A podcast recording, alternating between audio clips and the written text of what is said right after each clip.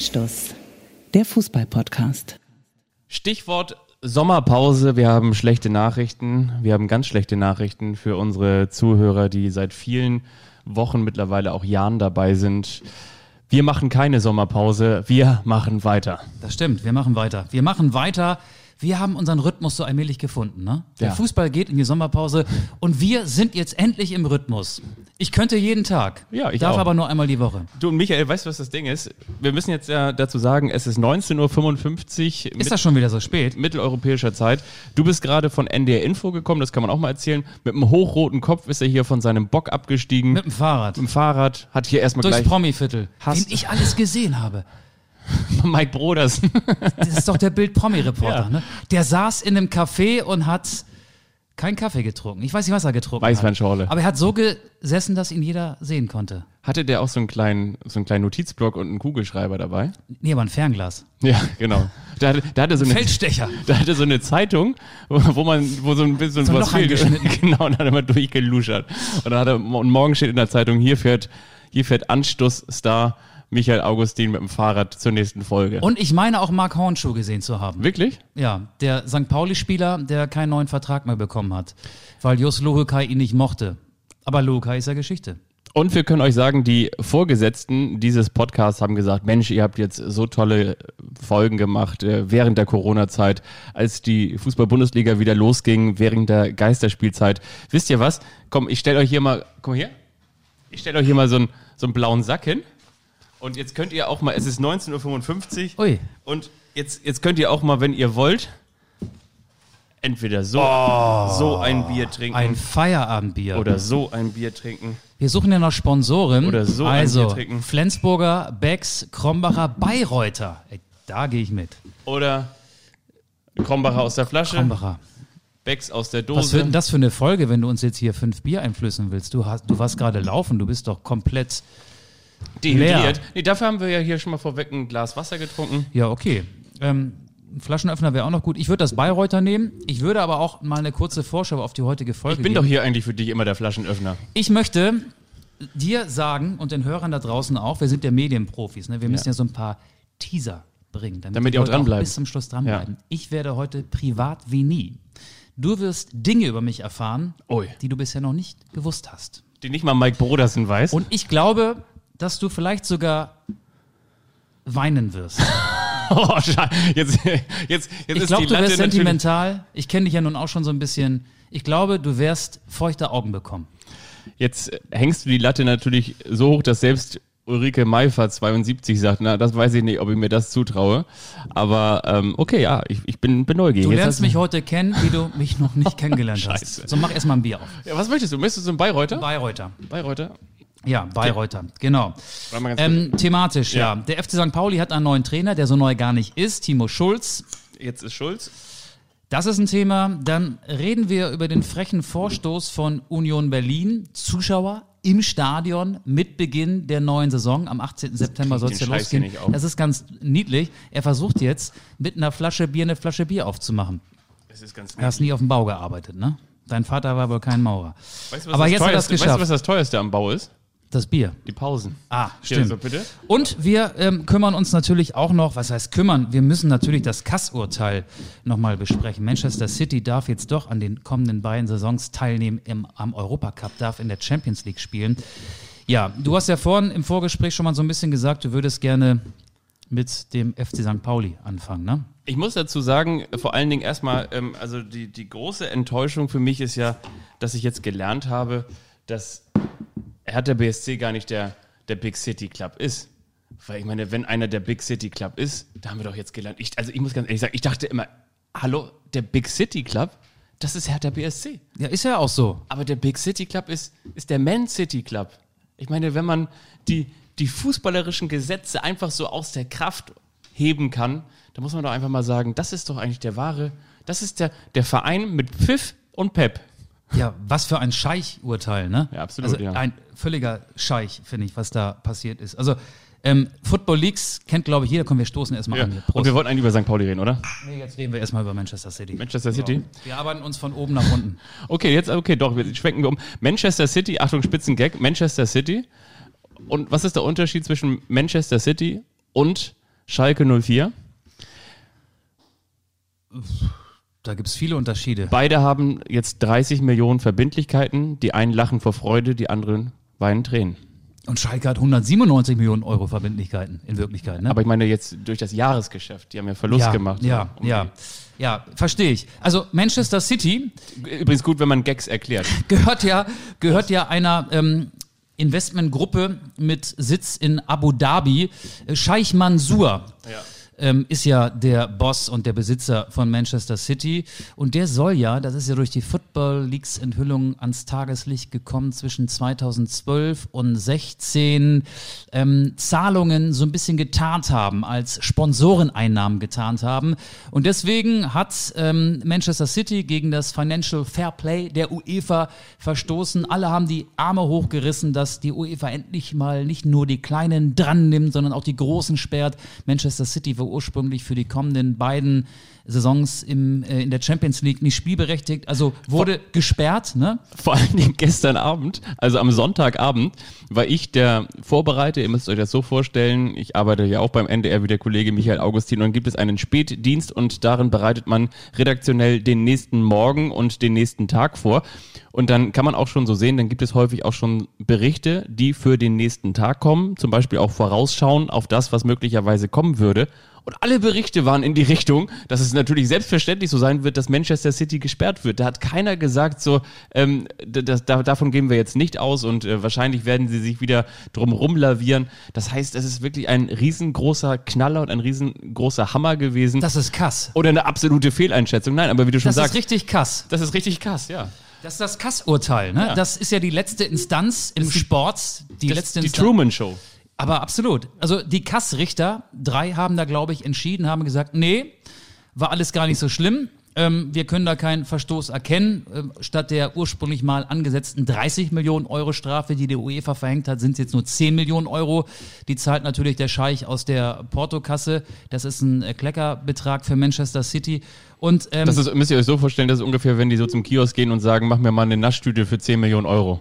Dann machst du hier einen klimperst du da ein bisschen rein und dann sagt er, alles klar. Oder sind elf drin, aber den einen kriegst du umsonst. Stimmt so, Ja, stimmt so. Genau. Also Financial Fair Play ist außer Kraft gesetzt. Investoren können im Prinzip machen, was sie wollen. Ja. Äh, Das war eine bittere Niederlage für die UEFA. Und äh, Manchester City oder, oder, oder der Scheich, Scheich Mansour, der Besitzer dieses äh, sympathischen Vereins aus äh, England, ähm, der soll ja die besten Wirtschaftsprüfer und die Top-Anwälte ähm, in die Spur geschickt haben, die möglicherweise auch die Kassrichter so ein klein bisschen unter Druck gesetzt haben. Ich war auch Kass, Bass erstaunt von dem Urteil des Internationalen Sportgerichtshofs. Kass, Kass, wir brauchen Kass. Sicher, Digga, haben sie damals gesungen dann ähm, in Abu Dhabi. Und genauso war das. Und deswegen. Das Bier wirkt schon bei dir, ich merke das. Ja, ja. Ja, Kass, Kass, wir brauchen Kass. Und ähm, das Kass sollte kommen. Und du hast gerade eben gesagt, okay, die hatten die besten Wirtschaftsprüfer. Liebe Grüße an Wirecard. Also hatten sie nicht Ernst Young. Es ist eigentlich, es ist ein Skandal. Es ist, äh, wir, das ist der Wahnsinn. Wir haben, glaube ich, letzte Woche ja auch über Armin, Armin. Fee geredet. Das ist der Wahnsinn. Ich, Armin Fee müsste jetzt eigentlich in Dauerschleife, das ist der Wahnsinn sagen, bis, Ja. bis er nicht mehr kann.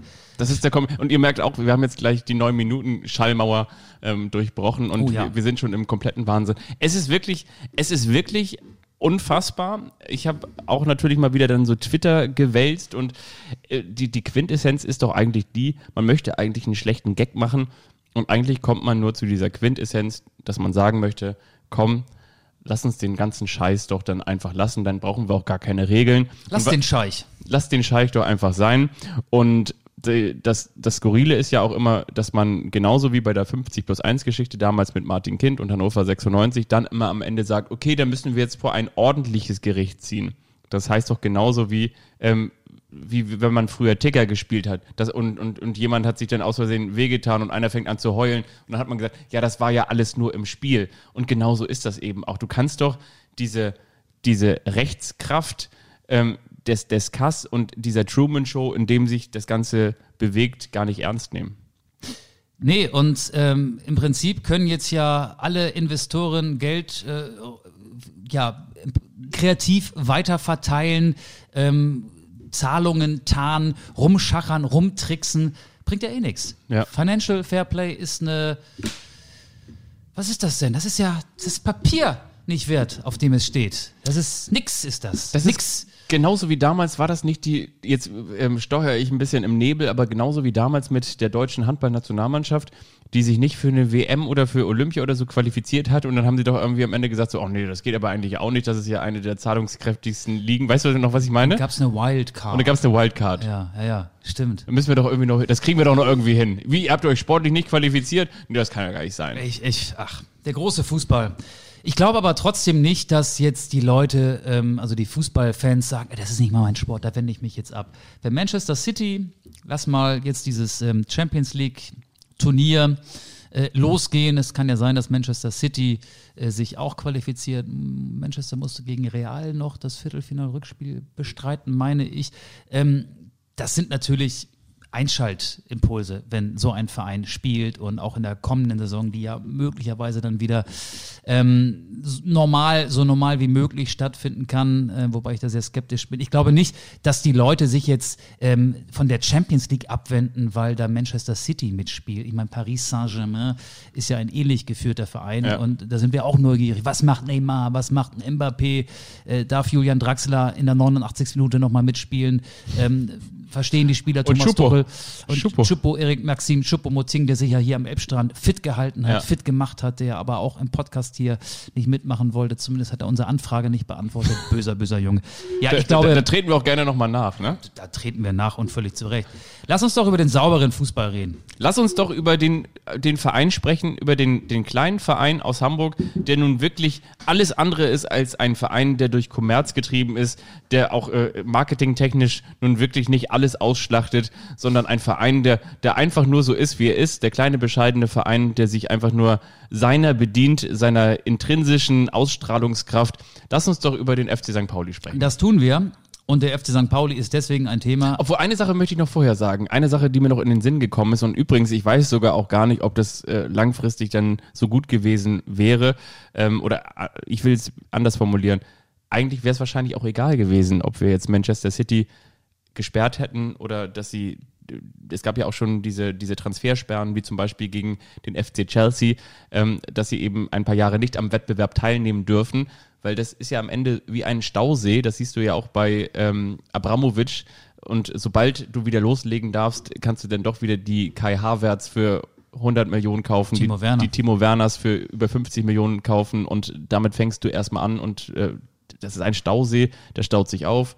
Geld im Speicher muss irgendwann raus und wenn du wieder darfst, dann fängt alles wieder von vorne an. Es ist doch egal. Ich glaube, wir können den Fußball nicht verändern. Lass uns über St. Pauli sprechen. Ja, das tun wir. Ähm, der FC St. Pauli hat seit äh, offiziell gestern Nachmittag einen neuen Trainer, der so neu gar nicht ist. Timo Schulz, seit 15 Jahren im Verein, war früher Spieler, gehört zu der Spielergeneration mit Lechner, mit Eger, ähm, mit, mit Bruns, die dabei waren, als St. Pauli in der Regionalliga spielte. Dann gelang der Aufstieg in die zweite Liga. Dann ein Jahr erste Liga, da reden wir über die Saison 2010, 2011. Und dann ist er Trainer geworden, äh, Co-Trainer geworden, äh, war Trainer im Nachwuchsbereich, hat 2018 seine Lizenz gemacht. Der einer, guckt nicht auf, auf, auf, auf, aufs Papier. mit einer Eins bestanden, also ein wirklich cleverer Trainer, ähm, einer, der ähm, ja da wirklich rausgeguckt hat aus seinem Kurs. Der ist jetzt zwei Wochen nach Saisonende Trainer der Profimannschaft des FC St. Pauli geworden, ähm, weil Andreas Bornemann, der Manager, gesagt hat, die Spielweise, die wir favorisieren, das ist seine Spielweise. Attraktiver, aktiver, offensiv ausgerichteter Fußball. Und das hat jetzt zwei Wochen gedauert, um zu dieser Erkenntnis zu gelangen. Da Man könnte jetzt ich so ein bisschen. Ja, das stimmt. Die kennen den doch, der ist doch schon lange da. Was sagt uns das? Bei Bremen würde man sagen, bei Werder Bremen würde man sagen, das wäre ein Trainer mit Stallgeruch. Beim FC St. Pauli würde man, glaube ich, sagen, das ist einer mit Holzbein und Augenklappe. Also das ist einer, der ein Urpirat ist. Und das ist jetzt genau meine Frage. Das, was du gesagt hast, spricht ja letztendlich erstmal alles für einen akribischen und talentierten Trainer. Glaubst du, das ist tatsächlich eine gute Lösung für den FC St. Pauli? Den zweiten Teil der Frage, nee, das war ja eigentlich nur eine Frage, beantworte ich gleich. Ich will erst mal sagen, Ich, ähm, ich, ich stelle die Fragen die- und ich gebe auch die die Antworten. Tatsache, schöne Grüße an Klaus Augenthaler, der übrigens äh, aktuell Trainer der bayerisch, der, der Traditionsmannschaft des FC Bayern ist. und verdient wahrscheinlich damit mehr als wir. Mit diesem Podcast, das könnte sein. Ja, aber wir haben ja auch noch ein paar Sponsoren ähm, Plätze frei hier auf unserer Werbebande auf deinem Wohnzimmertisch. Nein, jetzt hast du mich ein bisschen aus dem Konzept gebracht. Ähm, Timo Schulz ist der Trainer des FC St. Pauli. Er ist eine gute Wahl. Warum, das werde ich gleich erläutern. Er ist auf jeden Fall nicht die erste Wahl gewesen. St. Pauli war ja auch äh, an Daniel Thune interessiert und vielleicht auch an noch einem weiteren und noch einem weiteren Trainer. Ansonsten hätte es, glaube ich, nicht zwei Wochen gedauert, dass der Verein auf die Idee kommt, Timo Schulz zu verpflichten, der schon seit Jahren einen guten Job macht im Nachwuchsbereich des FC St. Pauli. Du meldest dich, ja, Ich Fabian? Du möchtest was sagen? Ja. Unterbrich mich gerne. Wir haben jetzt ja so ein bisschen, so ein bisschen Platz äh, in dieser Sommerpause. Können wir ja auch mal ein bisschen philosophieren. Du hast Daniel Thune genannt. Was glaubst du denn, an wem war der FC St. Pauli auch noch dran? André Breitenreiter? Gramozis? Nee, ne? Die haben doch irgendwie zu viel HSV. Ähm, Melange eigentlich, oder? Dimitrios Gramotzis vielleicht, ähm, André Breitenreiter kann ich mir nicht vorstellen. Kann ich mir auch nicht Vielleicht war vorstellen. Daniel Stendel tatsächlich ein Thema. Felix Magath? Die üblichen Verdächtigen, Giovanni Trapattoni. nee, ganz im Ernst, äh, Daniel Thune ist ja inzwischen, glaube ich, bekannt, dass Ja. er auch mit St. Pauli zumindest mal gesprochen hat. Ähm, ich kann es dir nicht sagen. Ich finde, und jetzt will ich deine Frage Ja, auch bitte, wirklich gerne. beantworten, Ja, ja. Timo Schulz ist eine gute Wahl, weil er eben äh, zum Verein passt und die letzten Trainer haben überhaupt nicht gepasst zum FC St. Pauli. Jetzt kann man natürlich vorwegschicken die Frage, muss ein Trainer immer zum Verein passen? Nein, muss er eigentlich nicht. Er muss erfolgreich sein. Aber der FC St. Pauli hat mit seinen letzten beiden Trainern, finde ich, ähm, kräftig daneben gelangt. Markus Kauzinski, der Fußballverweigerungstaktiker, der hat ja das äh, 10-0-0-Spielsystem erfunden, ne? Zehn Verteidiger, keiner im Mittelfeld, keiner im Sturm. Der hat einen destruktiven Verweigerungsfußball gespielt, finde ich. Und Jus Luhukai, äh, der, der Gargamel, der inzwischen äh, oder am Ende der Saison 37 Spieler eingesetzt hatte. Wir haben das ja hier in den vergangenen Wochen äh, auch thematisiert und auch äh, in der vergangenen Folge mit Jan-Philipp Kaller äh, thematisiert, Ja. der nicht den besten Stand unter Luhukai hatte. Also der hat definitiv nicht zu St. Pauli gepasst. Der hat die gesamte Statik der Mannschaft äh, ins Wanken gebracht ähm, und hat, glaube ich, zu einer großen Verunsicherung beigetragen beim FC St. Pauli. Also selbst die beiden Derby-Siege gegen den HSV äh, haben nicht auf sein Positivkonto eingezahlt. Und da stand der, ähm, ich möchte mal sagen, Vorstand um Oke Göttlich, aber auch äh, Manager Andreas Bornemann schon unter Druck. Bornemann hat damals nicht Kauzinski geholt, aber Lukai war gemeinsam mit dem äh, ehemaligen Geschäftsführer Andreas Rettich seine Wahl, seine Entscheidung.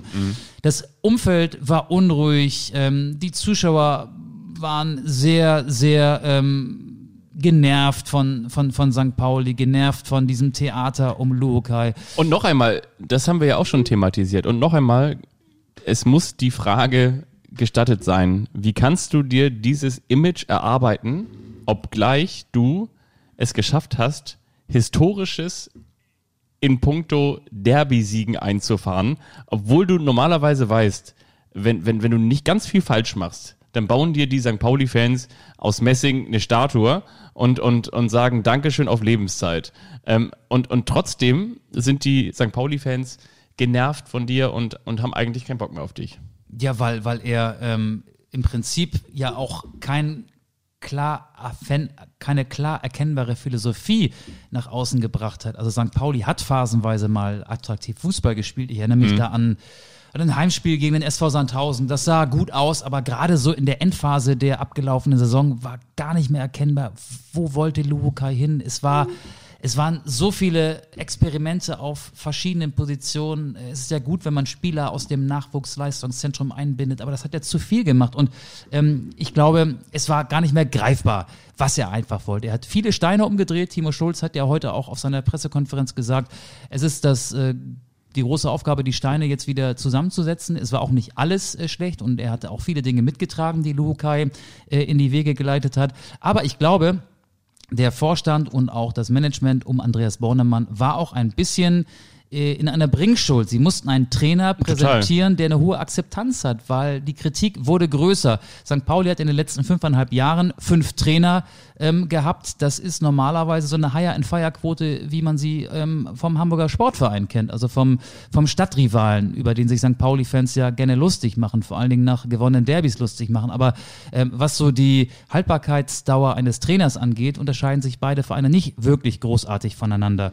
Und mit Timo Schulz hast du halt eine Lösung gefunden, die ja nahezu eine hundertprozentige Zustimmung mit sich bringt bei Medien, wenn man sich so die, die Hamburger Zeitung heute, das Abendblatt, die Morgenpost, äh, die Bild durchgelesen hat. Ähm, da gab es kaum eine kritische Stimme gegen Timo Schulz. Die Fans ähm, verehren ihn, weil er ein wirklich guter Typ war, weil er eben zu dieser Generation gehörte, die von der Regionalliga damals bis in die erste Liga durchmarschiert ist. Er hat ein ähm, hohes Standing im Umfeld. Natürlich wurden dann auch Ex-Trainer befragt, wie Holger Stanislawski und Andreas Bergmann. Die haben sich auch positiv über Timo Schulz geäußert. Und ich glaube, all das äh, hat auch eine Rolle gespielt. Und ähm, Timo Schulz war ja schon mal ein Kandidat für den FC St. Pauli. Mhm. Und Timo Schulz war ja auch der, äh, ähm, der FC St. Pauli war ja auch der Verein, der Timo Schulz eine Profitrainerkarriere ähm, eben nicht gestattet hat. Es gab ja vor ein paar Jahren eine Anfrage von Holstein Kiel. Holstein Kiel wollte, bevor Holstein Kiel André Schubert als Trainer verpflichtete, Schulz aus dem Nachwuchsbereich des FC St. Pauli holen. Ja. Und da hat der Verein sein Veto eingelegt. Vielleicht wohlwissend, den können wir nochmal gebrauchen. Wir wollen mhm. ja nicht nur gute Spieler ausbilden, sondern auch Trainertalente formen, die vielleicht eines Tages die Profimannschaft trainieren können. Und jetzt ist der Zeitpunkt da, aber ich glaube, St. Pauli wurde auch so ein bisschen zu seinem Glück gezwungen. Ich finde es gut, dass sich St. Pauli so entschieden hat. All das, was ich gesagt habe, sagt natürlich nichts darüber aus, ob er jetzt erfolgreich ist oder nicht erfolgreich ist. Das weiß man noch gar nicht, weil man auch noch gar nicht weiß, wie die Mannschaft genau aussehen wird. Es geht dann am 1. August, glaube ich, los mit der Vorbereitung. Bei uns lehrt sich das Bayreuther, aber bei St. Pauli ist volle Pulle Schulle. Vielen Dank für deine Einschätzung, lieber Michael. Und wo wir gerade bei ganz vielen Trainer äh, oder Trainersituationen sind im, im Profifußball, fand ich das ganz spannend. Und zwar ein, ein Name, der jetzt mal wieder aufgetaucht ist. Einfach weil ich das mal so quer gelesen habe. Und zwar bei der TSG 1899 Hoffenheim, bei deinem Lieblingsverein, bei deinem heimlichen mhm. Lieblingsverein. Ja, ja, ja. Da gibt es ja auch noch eine vakante Trainerposition. Und da ist unter anderem Sebastian Hoeneß, der, der Sohn von Dieter, ne, also nicht von Dieter Bohlen, aber sondern von, von Dieter Hoeneß. Der Meistertrainer der dritten Liga. Genau, Trainer ist da im Gespräch. FC Bayern 2. Gerardo Seoane, das ist der Nachfolger von Adi Hütter. Ich habe den wahrscheinlich falsch ausgesprochen, aber der heißt Gerardo Seoane von Young Boys Bern, der Nachfolger von Adi Hütter. Und weißt du, wer da auch im Gespräch ist? Komme ich jetzt einfach mal spontan drauf. Und zwar ein Mann, den man mit einem Bier nach einem Laufen äh, im, im, Kopf gar nicht mehr so richtig gut aussprechen Marco kann. Pizzaioli? Nee, ähm, Valrier Ismail. Der ist doch bei Linz rausgeflogen. Der ist bei Linz rausgeflogen. Bei der und, zwar, und zwar ist der, hat er da wo einen so unfassbar krassen ähm, offensiven Fußball spielen der lassen. Der hat auch gegen die Corona-Regeln verstoßen und hat Mannschaftstraining durchgeführt, Was? weshalb der Verein mit Punktabzügen bestraft wurde. Genau. Der war aber vorher Tabellenführer. Also war vorher Tabellenführer ja. und dann hat er gegen die, die Corona-Regeln verstoßen, wurde dann am Ende auch entlassen, nachdem es eben nicht so gut gelaufen ist. Aber unter anderem der. Und bei dem dachte man doch eigentlich nach seiner Station bei Hannover 96, 95 ist die Kiste eigentlich auch schon wieder durch. Aber der du hat sich nochmal bei beim VfL Wolfsburg. Ah nee, beim VfL Wolfsburg, genau. genau bei, In Hannover bei, war er Spieler, war, da ging seine meine ich auch Wolfsburg. Ende. Genau, Wolfsburg, Wolfsburg genau. genau. Da war er mal ganz kurz Interimstrainer in dieser Saison, als sie, glaube ich, auch vier Trainer hatten, ne? Oder drei auf jeden Fall. Ja, nee, der war ähm, dann auch nicht nur Interimstrainer, sondern hat schon ein paar Monate den VfL ja. trainiert. Ich kann aber, auch da werden ja Trainer oft ausgetauscht, der die Saison gerade nicht mehr liefern. Aber wenn du jetzt schon hier die TSG Hoffenheim zum Thema unseres äh, Podcasts machst, da möchte ich mit dir auch gerne über den ehemaligen Tennislehrer meiner Frau reden. Der ehemalige Tennislehrer deiner Frau ja. oder der Tennislehrer deiner ehemaligen Frau?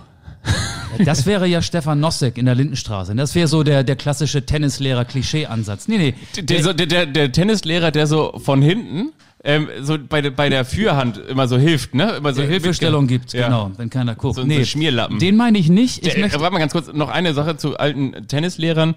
Die Älteren unter uns, die Jüngeren werden damit nichts mehr anfangen können, aber die Älteren unter uns wissen, dass Tennislehrer auch eigentlich immer so aussahen, dass die so, so ein weißen... Cabrio-Fahrer. Cabrio, aber was für ein Cabrio? Den äh, Golf 1. Golf 1 Golf in 1 weiß. In, in weiß. genau. Und, und Pullover umgeschlagen. Genau. Um, um über die Schulter liegen. Lindgrün. Ja, genau. Und eine weiße Jeans. Ja, genau, eine weiße Jeans. Es gab immer nur die, die Reiter. Die Reiter und die Tennislehrer hatten eine weiße Jeans und hatten blonde, lange Haare. Hast du mal Tennis gespielt? Nie. Ich auch nicht. Also, aber ich wollte es immer. Aber es war auch so ein bisschen der, der Sport der, der gut Situierten. Und dann weißt du auch, warum. Bei mir war halt eher Bier, Bier und Fußball, ne? Ja, ähm, aber sonst, sonst würde ich jetzt einen Tennis-Podcast machen und der würde, wie würde, wie würde der heißen? Nicht Anstoß, sondern ähm, Aufstoß. Netzroller. Aber meine Frau hat mal Tennis gespielt und Komm über jetzt, ja. ihren ehemaligen Tennislehrer möchte ich sprechen. Wir haben gerade auch schon über ihn gesprochen. Valerian Ismail. Nein, Es ist Sebastian Hoeneß. Timo Schulz. Ach Quatsch. Timo Schulz, der aktuelle Trainer des FC St. Pauli, ist der ehemalige Tennislehrer meiner Frau, weil sie wie er aus Ostfriesland kommt, aus einem Ort, der Esens heißt, der sich an der Nordseeküste befindet. Ähm, ja, da ist so sieben Kilometer von der Küste entfernt. Da fahren dann auch die Fähren auf die ostfriesischen Inseln, nach Langeoog beispielsweise. Ja, und äh, da, Da kommt Timo Schulz da her? kommt Timo Schulz her, genau. Timo Schulz war der Tennislehrer meiner Frau und meine Schwiegermutter war seine Sportlehrerin. Die hat sein Fußballtalent gefördert und entdeckt. Wirklich? Ja, das war so. War der früher auch mal so ein richtiger Schnösel? Hatte der auch einen Golf 1 Capri, so ein Erdbeerkörbchen? Das weiß ich ja nicht. Ja, der hat ja nicht so lange da gespielt. Der ging dann ja irgendwann auf das äh, Internat von Werder Bremen und da hat es dann mit der Profikarriere nicht so geklappt. Die hat eigentlich erst bei ihm so auf dem zweiten Bildungsweg stattgefunden. Der hat ja, glaube ich, mit Ende 20 seine ersten Spiele in der zweiten Liga gemacht. Genau. Und stieg dann ja auch, ich habe es ja vorhin gesagt, 2010 mit St. Pauli in die erste Liga auf. Nein, aber Timo Schulz, der hat ähm, Sportunterricht gehabt unter meiner Schwiegermutter. Und ähm, ich weiß nicht, wie gut er als Tennislehrer war. Meine Frau hat ja nie Wimbledon gewonnen und auch nie bei den French Open mitgespielt. Und sie war auch nie in der äh, Weltrangliste sehr hoch äh, platziert. Sie war auch ein Kind damals. Also Ja. ich glaube, er ist als Fußballtrainer talentierter als als Tennistrainer. Aber ich habe ja gesagt, Sie war doch noch ein Kind. ich, ich habe gesagt, ich will dich ja vielleicht auch noch zum Weinen bringen. Willst du jetzt schon der einen überraschen an? Wir wollten doch noch Nein, nein, nein, nein, nein. Das, das hat auch mit dem ehemaligen Tennistrainer meiner Frau zu tun. Ach, oh, jetzt, jetzt, jetzt habe ich, Ich Angst. habe, ich muss mal einen Schluck Bier nehmen, Jetzt- weil jetzt- das sind jetzt wirklich ähm, Geschichten aus, aus dem Leben, Warte mal ganz kurz. Welches Bier könnte das aus, sein? aus dem, ja, das ist das, das Dosenbier, wie man, hier stehen ja auch zwei Dosen, das war das Dosenbier. Ich habe wirklich lange überlegt, ob ich, das trinke jetzt jetzt erzähle, aber Okay. wir wollen auch so ein bisschen was von uns preisgeben. Ne? Wir sind ja Medienprofis und je mehr man von sich preisgibt, desto besser läuft ja auch so ein Podcast. Habe ich mir sagen lassen.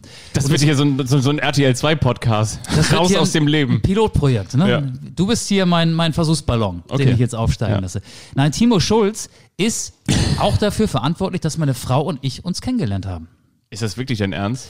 Ja, also schon, schon so ein bisschen. Ich will jetzt kurz erklären. Du weißt schon, dass Kai Pflaume jetzt gerade wieder so ein Love-Caravan fertig macht und mit der Videokassette irgendwie losfährt, um, um bei Nur die Liebe zählt.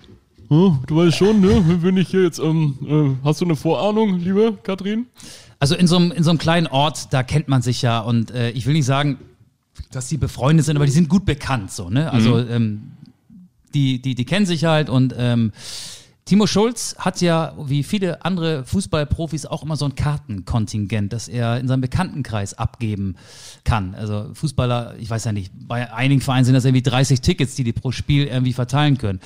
Und Timo Schulz hat in der Saison 2011, 12 meiner Frau eine Dauerkarte gegeben von St. Pauli. Zwei Dauerkarten sogar, so Blöcke, so mit, mit, mit Abreißkarten, glaube ich, sodass die immer dann ähm, zum Spiel gegangen sind. Und ähm, wie du ja weißt und wie unsere Hörer, glaube ich, auch mittlerweile wissen, ähm, gehe ich da ja auch seit einigen Jahren hin, äh, stehe meistens dann so gegen gerade hinter der Trainerbank des FC St. Pauli, dritte, vierte Reihe von unten, mit Freunden, mit denen ich das schon sehr, sehr lange mache.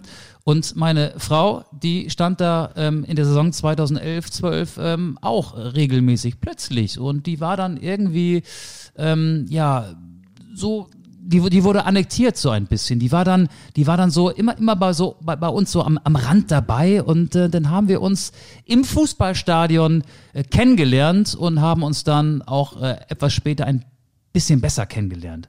So wie man sich kennenlernt, wenn man dann irgendwann entscheidet zu heiraten. Und das haben wir eigentlich Timo Schulz zu verdanken, weil wenn der, jetzt denkt doch mal nach, ihr die Dauerkarte nicht gegeben hätte, dann wäre die nie ins Fußballstadion gegangen. Das ist ja sensationell. Also das ist eine wirklich sensationelle Geschichte. Also Deswegen ist er natürlich eine gute Wahl als St. Pauli-Trainer, um das nochmal aufzugreifen. könnte man, also ich muss ganz ehrlich sagen, dass du A, so viele Einblicke, Aber du hast nicht geweint, schade. Du warst auch zwischenzeitlich eben mit unserem Aufnahmegerät hier beschäftigt. nein, ich, ähm, ich, ich habe nicht geweint, ich habe dir aber trotzdem zugehört. Ähm, ich wollte jetzt eigentlich noch ganz kurz das Herz von St. Pauli einspielen, denn das ist ja meine Heimat und in Hamburg, da bin ich zu Hause. Der Hafen, die Lichter etc. pp. Hans Albers. Aber stimmt das wirklich? Also, also weil die aus dem Ort kommen und die sich kennen, hat sie die Karte bekommen und ähm, Ja. ansonsten wäre sie da nie hingegangen. Nicht so regelmäßig. Also 17 Spiele pro Saison. Ich weiß nicht, ob sie alle 17 Spiele gesehen Ja. hat. Das wahrscheinlich wäre sie dann, wahrscheinlich wäre sie gar nicht an Karten rangekommen. Also St. Pauli, das ist ja das fast, ich will nicht sagen das Faszinierende, aber es ist ja schon äh, ein bisschen merkwürdig. St. Pauli steht ja selten für guten, attraktiven Fußball. St. Pauli hat, da reden wir über die erste Saison in der zweiten Liga dann wieder. Okay, in der Saison 2011, 2012 war es einigermaßen attraktiv. Unter André Schubert ist St. Pauli in dem Jahr Vierter geworden. Aber ähm, St. Pauli kann man ja manchmal auch nur so nach vier, fünf Bieren ertragen. So. So wie diesen Podcast hier, meinst du? Ja, wir sind beim ersten. Also ich zumindest. Du bist schon beim zweiten. Ich bin beim Bier. zweiten jetzt. Ähm, und das ist ja trotzdem irgendwie verwunderlich, dass das Stadion immer voll ist und dass man wirklich große Schwierigkeiten hat, an Tickets ranzukommen. Das Und stimmt, deshalb- weil das Stadion immer ausverkauft ist. Wäre sie vielleicht sonst gar nicht da gelandet.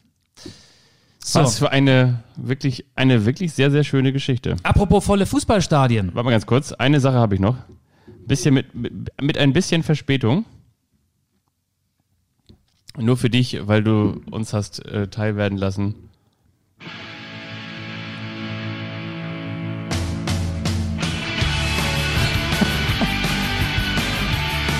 Was denken eigentlich unsere Hörer von uns heute? Weiß man auch nicht, ne? Die denken, gute Musik haben die da bei Einstoß. Hier, warte mal.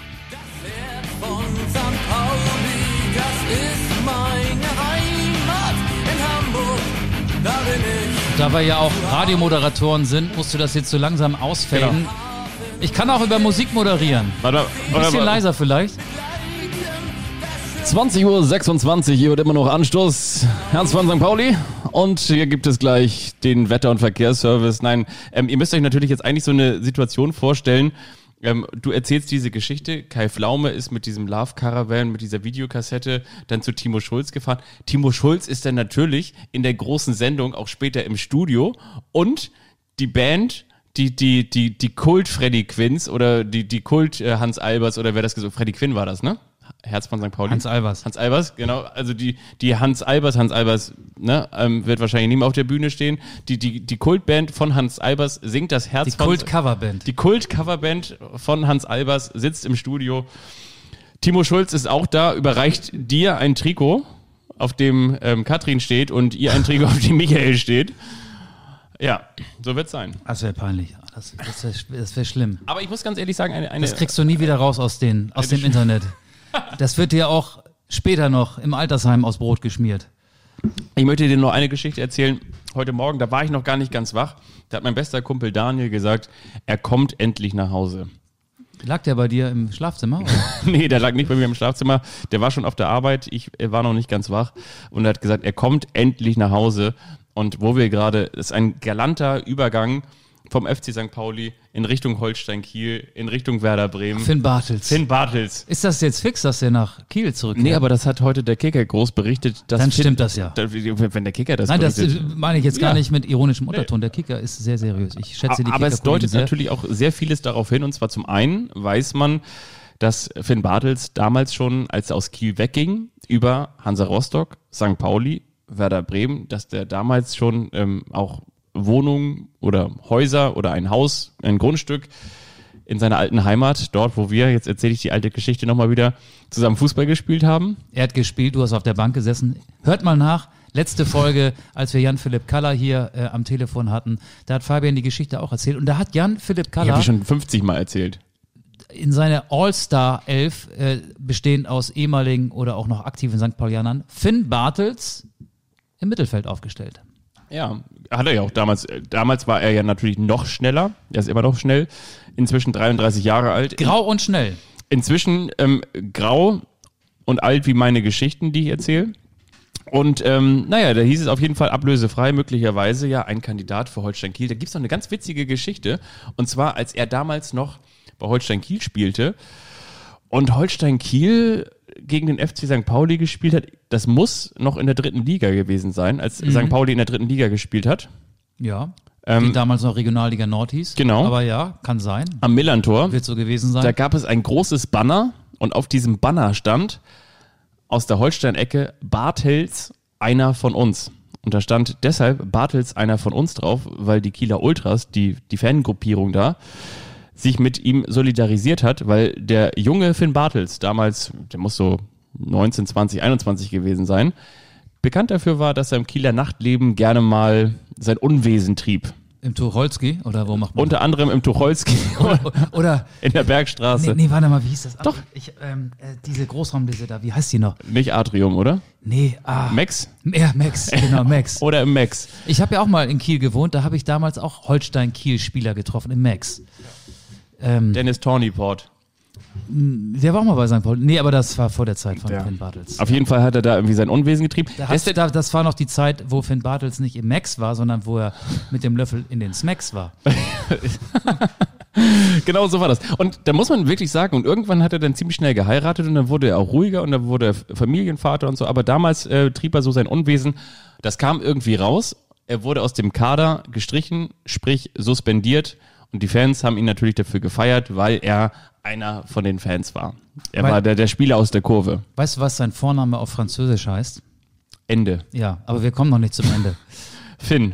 Le, le, le, le, Le Fin. Le Fin. Ich möchte mit dir noch über die 22.012 Zuschauer sprechen, die demnächst bei Heimspielen des 1. FC Union Berlin an der Alten Fürsterei wieder dabei sein dürfen. Das ist ja der Wunsch Ja. des kecken Clubs aus Köpenick.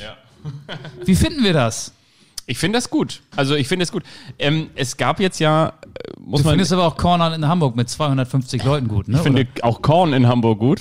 Oder Cornern, Cornern. rumlungern, chillen. Nee, das finde ich nicht gut.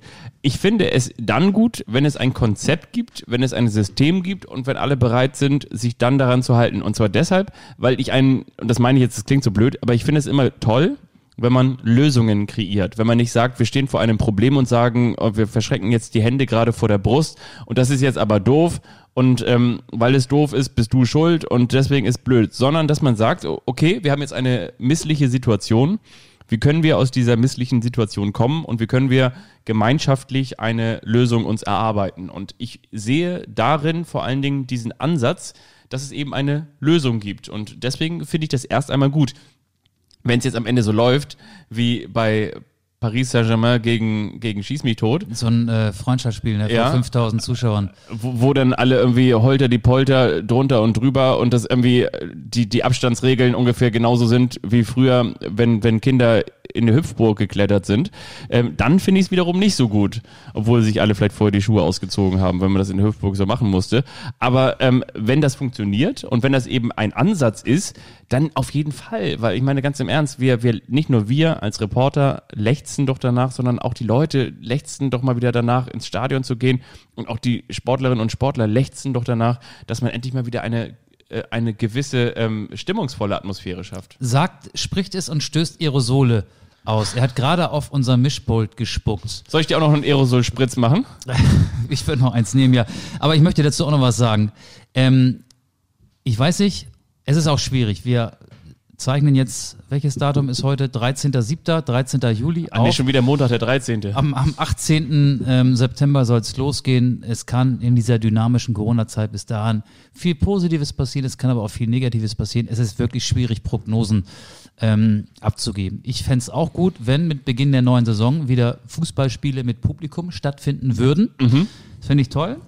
Ähm, aber wenn jetzt, sagen wir mal, am kommenden Wochenende die Saison beginnen würde, hätte ich, glaube ich, große Schwierigkeiten, mir das vorzustellen, wie da so eine, äh, wie Corona-Tests, sie wollen ja alle diese 22.012, die in das Stadion passen, testen. Das dauert doch ewig. Wie lange dauert das denn? Also das, das kann ich mir ehrlich gesagt nicht vorstellen. Ich finde, die, Motivations des, die Motivation des Vereins finde ich total verständlich, nachvollziehbar. Die Stimmung da ist gut. Union Berlin ist mit seinem kleinen Stadion ähm, sicherlich auch mit Unterstützung der Zuschauer für ein paar mehr Punkte gut. Sie brauchen den Support, sie brauchen die Unterstützung ihrer Fans da in Berlin-Köpenick. Aber ich glaube, es ist ein frecher Vorstoß des Vereins, der ja anders sein will, der querdenken will, der anecken will. Und sie sind jetzt halt die Ersten, die mal so ein bisschen äh, ins Wespennest gestochen haben, die die DFL mal so ein bisschen locken wollen.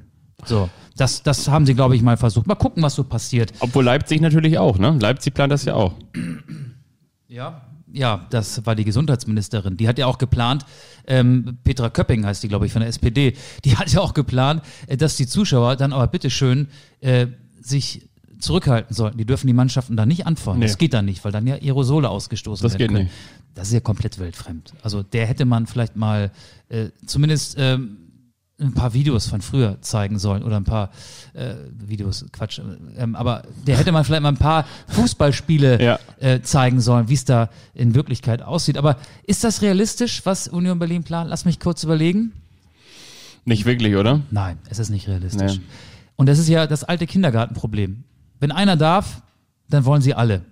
Und ich glaube, die DFL arbeitet wirklich gerade hände- händeringend an einem Konzept, das irgendwie so ein paar Zuschauer zulassen würde. Und wir leben ja im Föderalismus und äh, das, was in Berlin gilt, die Berliner sind ja in Sachen Corona auch sehr freizügig, Mhm. sehr tolerant. Das mag ja in Nordrhein-Westfalen überhaupt nicht funktionieren. Und in Bayern oder in. Hamburg oder in Bremen oder Ja. in Bayern. Ich bin sehr gespannt, wie es dann in etwas mehr als zwei Monaten aussehen wird, wenn es wieder losgeht mit Bundesligaspielen. Ich kann es mir gerade überhaupt nicht vorstellen. Ich kann den Vorstoß verstehen, aber ich halte ihn Stand jetzt für nicht umsetzbar. Du hast gerade eben Henne gesagt, ganz kurz. Henne, und zwar Henne Hendrik Weidand. Habe ich das gesagt? Ja, ganz Da habe kurz. ich mich versprochen. Hast du versprochen, aber ja, hat seinen Vertrag verlängert. hat seinen Vertrag verlängert Bei Hannover 96 um drei Jahre. Ja. Ja. Wer mir zu Hendrik Weidand einen passenden Spitznamen außer Henne noch nennen könnte, der bekommt die Hannover 96 Maske, die wir immer noch hier liegen haben. Es wird, es, wir werden diese Maske nicht los. Sie Du wird bist im doch der. Beauftragte hier für Tombolas und Glücksspiel und Ich so muss weiter. übrigens du sagen, hast, ich du hast noch kein, du keine was? Verlosung hier. Ich, ähm, ich bin übrigens richtig initiiert. enttäuscht. Ich bin wirklich enttäuscht. Ich bin nicht nur enttäuscht, weil Hertha BSC nicht mehr der Big City Club ist, sondern Gönchester City ist der neue Big City Club um Pep Guardiola und Kevin De Bruyne, der Mann, der ähm, Ilkay deshalb Gündogan nicht zu vergessen. ja und ähm, Peter Schmeichel Junior im Tor. Der spielt ja gar nicht mehr, oder? Nee, tut er gar nicht. Aber was ich eigentlich nur sagen wollte, ich, ich bin ja quasi hier auch ähm, der, der, der Postmaster, ne? Also im Sinne von, ähm, ich bringe die Sachen zur Post. Wenn ihr hier, wenn ihr, Bier, wenn ihr Bierdeckel haben wollt, hier, tok, tok, tok, oder wenn ihr Aufkleber haben wollt, dann mache ich die, packe ich die in einen Briefumschlag, dann frankiere ich die, dann bringe ich die zur Post, dann kommt da ein Stempel rauf, dann ähm, mit den neuen Postleitzahlen muss ich mich auch erst nochmal zurechtfinden, äh, wo ihr überall herkommt und wo die überall hin sollen. Ich mache das alles. Und Manchmal fährst du auch persönlich die Briefe vorbei. Ne? es gibt kein Also im norddeutschen Raum sparst du auch gerne das Porto und fährst persönlich Ja. vorbei. Mit, mit, mit meinem Fahrrad. Wie früher, wie ich die, den Gemeindebrief ausgetragen habe. In Molfsee habe ich übrigens wirklich gemacht. Habe ich den Gemeindebrief ausgetragen, nicht so wie du, dass du den, den Express oder so Moment, immer. ich habe Zeitung ausgetragen. aber du hast das die bestimmt ein Schweinejob. Immer, aber du hast die bestimmt immer hinter die, die Bushaltestelle das war ein gekippt. Schweine. Ja, ich hab Kennst- manchmal, kennst du das? manchmal habe Das- ich den Altpapiercontainer Ja. voll gemacht. Das stimmt, das stimmt. Hast du wirklich? Aber ich hatte auch Ich habe Angst. den Gemeindebrief immer Da waren Hunde. Da gab es 10 Cent, 10 Pfennig pro Gemeindebrief. Da waren Hunde. Das war Gemeindebrief. beim Zeitung austragen gab es Hunde, So. die hättest du in jeden Horrorfilm reinschneiden können. Die so im Zwinger waren. Und eine Leine, die hörte kurz vorm Briefkasten auf. Ja. Ist doch klar, dass ich da keine Zeitung reinstecken will. Da hat man als 15-, 16-jähriger Junge doch Angst vor diesen Viechern. Und da hat man, da hatte ich so viel Angst, dass ich vor lauter Angst die ganzen anderen Zeitungen in Altpapiercontainer. Weißt du, was das Fiese war? Wenn dann ähm, die, der Vertrieb dieser Zeitung, es war eine Zeitung, die einmal im, im, in der Woche erschien, immer Mittwochs, das Elbe-Stader Wochenblatt, das war so eine Anzeigenzeitung. Ja. Wenn die dann anriefen, ja, äh, Familie aus der Straße äh, hat jetzt schon seit zwei Wochen keine Zeitung bekommen. Was ist da los? Da gab's Lieber Ärger, Michael. Ne? Ja. Ja, kann ich mir auch nicht erklären. Nee. Und man musste auch immer noch die Werbebroschüren, bevor man die Zeitung verteilt hat, einsortieren. Reinpacken, ne? Die habe ich auch gerne weggeschmissen. Du sagst einsortieren, ich sag reinpacken. Reinpacken. Dann hat wir mal reinpacken, Dann hat, ne? das, dann hat das, weil meine Mutter nicht wollte, dass ich Ärger bekomme, Ja.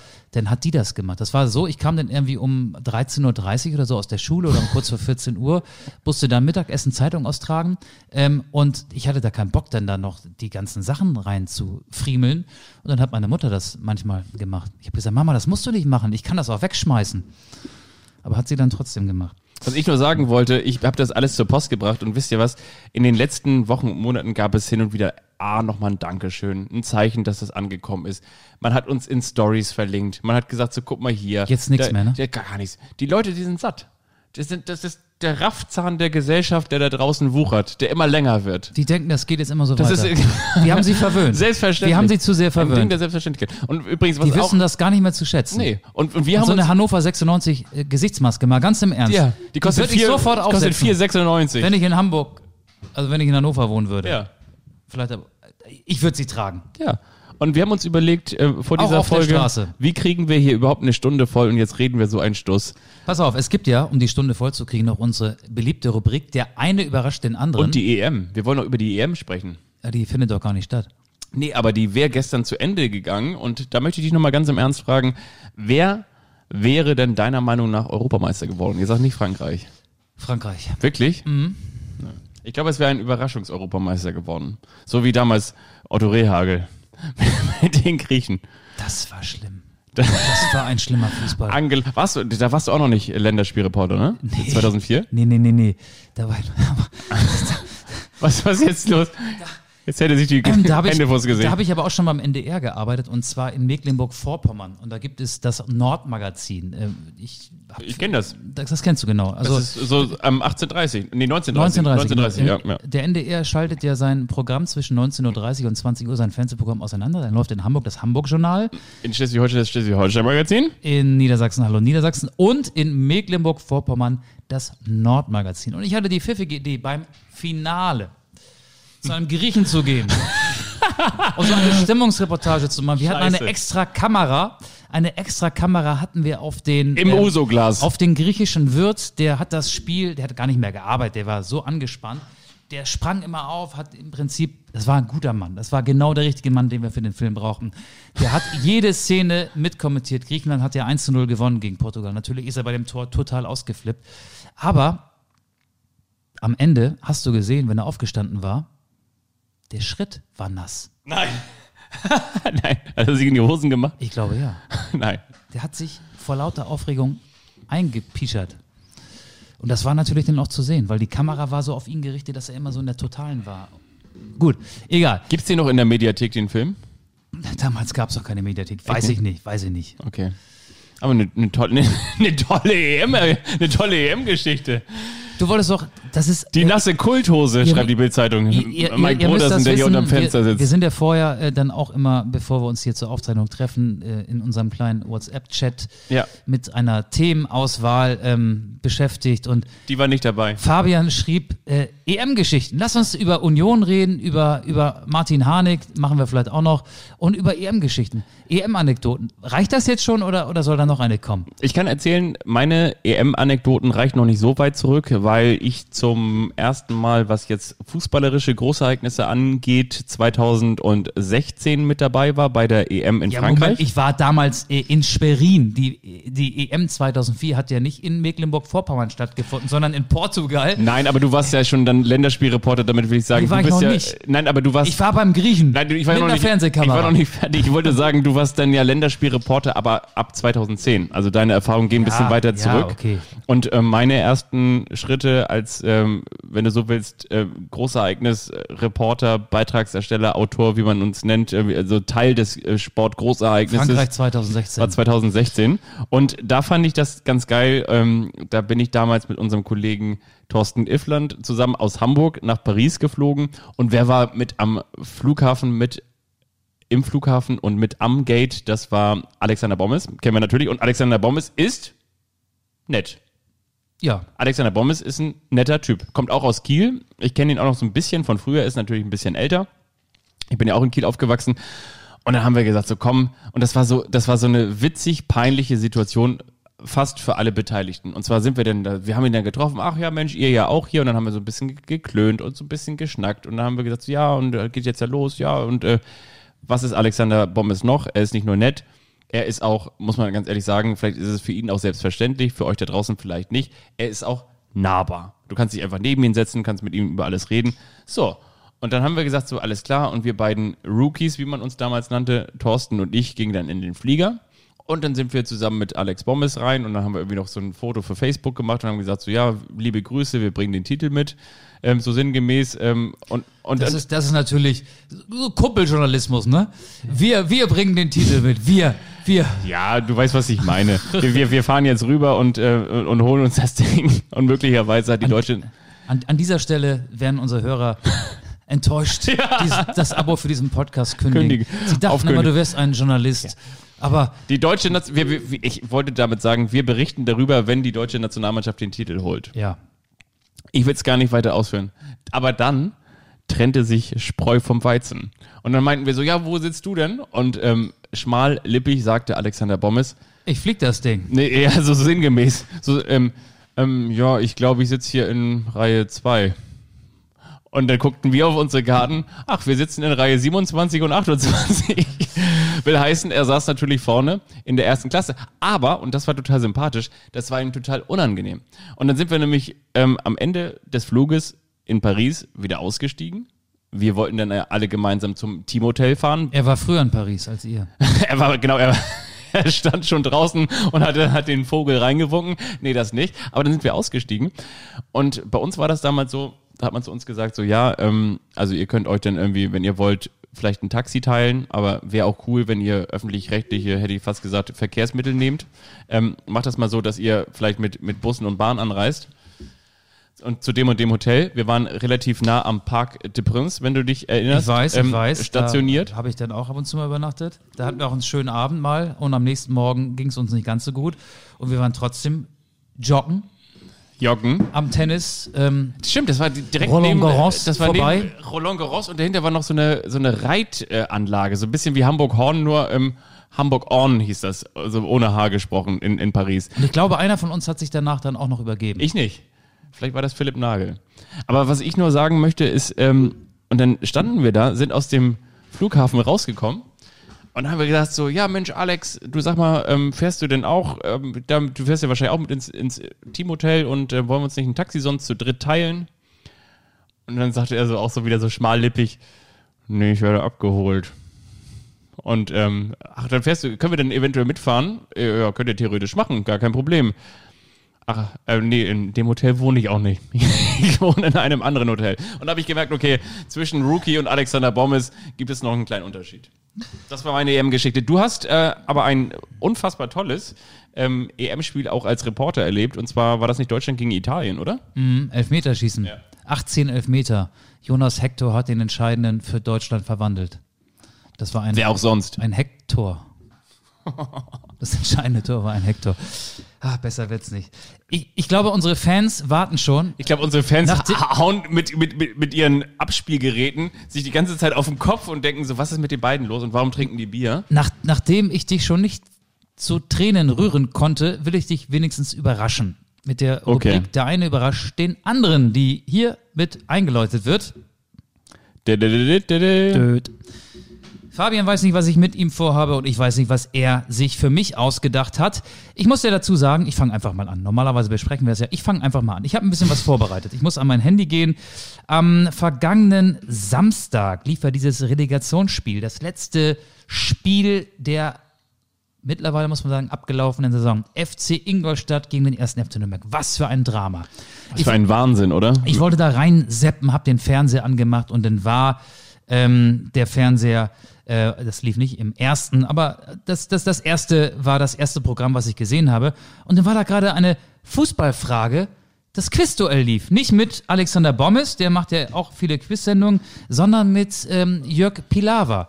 Und ähm, mittlerweile mache ich das so, ich übernehme einfach die Fragen, die die stellen. Fällt gar nicht auf, ne? Da war gerade eine Fußballfrage und ich fand, ich habe das abfotografiert, weil ich dachte, das ist ja eine spannende Frage, ob er das wohl weiß. Ich stelle dir die Frage im Quizduell, am Samstag lief sie, gebe dir vier Antwortmöglichkeiten vor und du sollst mir die richtige Antwort nennen. Die Frage lautet, bist du bereit? Klar. Die Spielvereinigung Greuther Fürth ist in der Geschichte der ersten Fußball-Bundesliga der einzige Verein, der nie, Punkt, Punkt, Punkt, Punkt, A, ein Heimspiel gewann, B, gegen den FC Bayern verlor, C, eine rote Karte bekam oder D, den Cheftrainer wechselte. Der Nie, hast du gesagt, ne? Also, die haben mal zu Hause gewonnen. Da bin ich mir ziemlich sicher. Die haben gegen den FC Bayern auch verloren. War nicht Henry Kissinger so ein großer Kräuter Fürth-Fan? Ja, stimmt. Ja, ne? Aber Der das, das wird hier gar nicht abgefragt. wird gar nicht abgefragt. Ähm, ich glaube auch, dass der ehemalige HSV-Spieler doch irgendwie damals auch da spielte, ne? Wie hieß der denn nochmal, dieser Innenverteidiger? Ähm, Lasse. Lasse Sobich. Wurde auch nicht Ja, nachgefragt. das ist aber eher, der war mal beim HSV. Felix der, Klaus hat da auch der ist gespielt. ja eher so ein ehemaliger St. Pauli-Spieler. Mm, Felix Klaus ging von da dann zum zu Hannover 96. ich glaube ja, ne? ja. Ich glaube, also es muss ja eigentlich die, ah, die rote Karte. Was war das letzte? Den Cheftrainer wechselte. Ich glaube, die hatten damals Mike Biskens als Trainer in der ersten Liga. Aber die haben, glaube ich, auch noch, hatten die nicht auch noch Frank Kramer? Oh, jetzt sage ich das schon. Rote Karte. Falsch. Haben die nicht gegen Bayern verloren? Ein Heimspiel gewann. Haben die kein Heimspiel gewonnen? Fürth, das ist die Saison 2012-13 gewesen, Ja. glaube ich. Die haben zu Hause nichts gewonnen. Nicht ein Die Heimspiel? sind so ähnlich wie Werder in der vergangenen Saison. Werder hat ja ein Heimspiel gewonnen. Ja, Krass. Das war das, genau. So, danke Jörg Pilawa, danke an deine Redaktion. Jetzt kommst du. Jetzt, Jetzt- überrasch mich doch mal. Jetzt komme ich. Die Überraschung ist, ich habe für dich heute mal nichts vorbereitet. Nein, das ist natürlich nicht wahr. Wir suchen einen deutschen Nationalspieler, der drei Tore geschossen hat. Stimmt nicht. Ich muss mich korrigieren. Der drei Länderspiele gemacht hat. Okay, jetzt wird Das es schon schwieriger. Nochmal was ganz anderes. Wir suchen einen Spieler, der im Juniorenbereich unter anderem für den VfL Rheinbach spielte. Am Rhein wahrscheinlich. Er wurde geboren am 9. Oktober 1985, allerdings, das ist vielleicht schon ein kleiner Tipp, nicht in Deutschland. Er spielte unter anderem für Bayer Leverkusen und den FC Augsburg. Ich glaube, ich weiß es. Er spielte im Anschluss auch noch für den VfL Bochum und Jan Regensburg. Ah, nee, jetzt weiß ich es doch nicht mehr. Bevor er zu Bayer Leverkusen Ich ging, muss mir Notizen machen. Leverkusen, Bochum, aber in der Reihenfolge ist es nicht. nee. Er spielte äh, in der Reihenfolge für Leverkusen, Augsburg, Bochum, Jan Regensburg. Aber bevor er zu Bayer Leverkusen ging, spielte er beim ersten FC Köln. Er machte seine Länderspiele für Deutschland vor der WM im eigenen Land Stefan Reinhardt? 2005. Stefan Reinhardt? Nein, ne? Sonst hättest du. Stefan Reinhardt ist es nicht. Jetzt kommen wir zurück zu seinem Geburtsort. Er wurde geboren am 9. Oktober 1985 in Polen. Ja, Lukas Sinkiewicz. Und die Antwort ist richtig. Ja, stimmt. Lukas, Lukas Sinkiewicz. Sinkiewicz. Stefan Ein, Reinhardt in Polen auch wie bekloppt von mir. Polen, ja. ja, aber das habe ich jetzt am Ende erst gesagt. ja. Nee, das hast du vorher auch schon gesagt, dass er nicht in Deutschland geboren wurde. Das stimmt. ja. Aber Polen hast du gerade am Ende erst gesagt. Genau, Lukas Sinkiewicz. Und inzwischen, und so viel sei gesagt, denn ihr sollt ja natürlich auch noch ein bisschen was mitnehmen, wenn ihr diesen Podcast bis zum Ende hört und nicht erst ausmacht, wenn ihr nachts um drei aufwacht und denkt, scheiße, dieser Podcast läuft ja noch.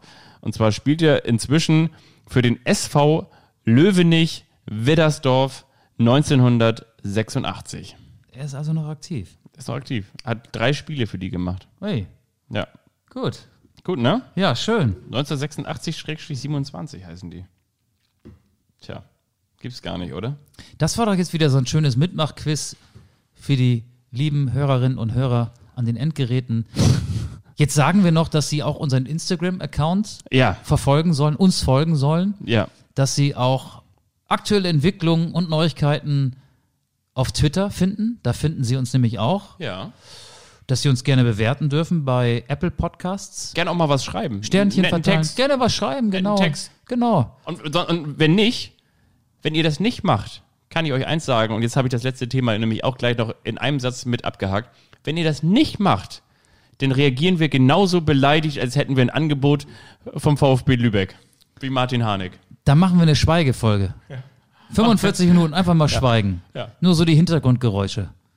Wenn Fabian absaugt, wenn es hier poltert, wenn so eine Bierflasche auf den Tisch geknallt wird, Dann bin ich richtig wenn sauer. draußen die Feuerwehr vorbeiführt. Oder so ein kleiner Dampfer. Ja. Hier in diesem Nobel, Nobelstadtteil, wo Mike Brodersen nur lauert, dass wir endlich rauskommen. Ich fahre da gleich wieder vorbei mit dem Fahrrad. Wenn er noch da sitzt, Mit hochroten Kopf. dann müssen wir das auch reinschneiden. Ne? Ja. Die Information, die muss da noch irgendwie hinzugefügt werden. Haben wir noch was? Wir können euch eine Sache verraten, die wird euch aber möglicherweise nicht überraschen. Wir werden in der kommenden Woche wahrscheinlich wiederkommen. Und da haben wir auch jemanden zu Gast. Stimmt, wir haben schon einen Gast für kommende Woche. Genau. Ähm, Wir der, können euch schon mal sagen, der, es Gast, der Gast konnte heute nicht spontan. Nee. und deswegen haben wir uns auf nächste Woche vertagt. Ja. Und es geht um Fußball. Ja. Wir pissen der DFL Bein. Schön. So, So, damit, ich drücke jetzt auf, auf Ende. Ich Auf wünsch- geht's. Ich wünsche euch, wisst ihr was? Wisst ihr was da draußen? Ich wünsche euch eine ganz tolle Woche. Wisst ihr was? Macht's gut, ja? Macht's au- gut. auf Wiederhören. Tschüss.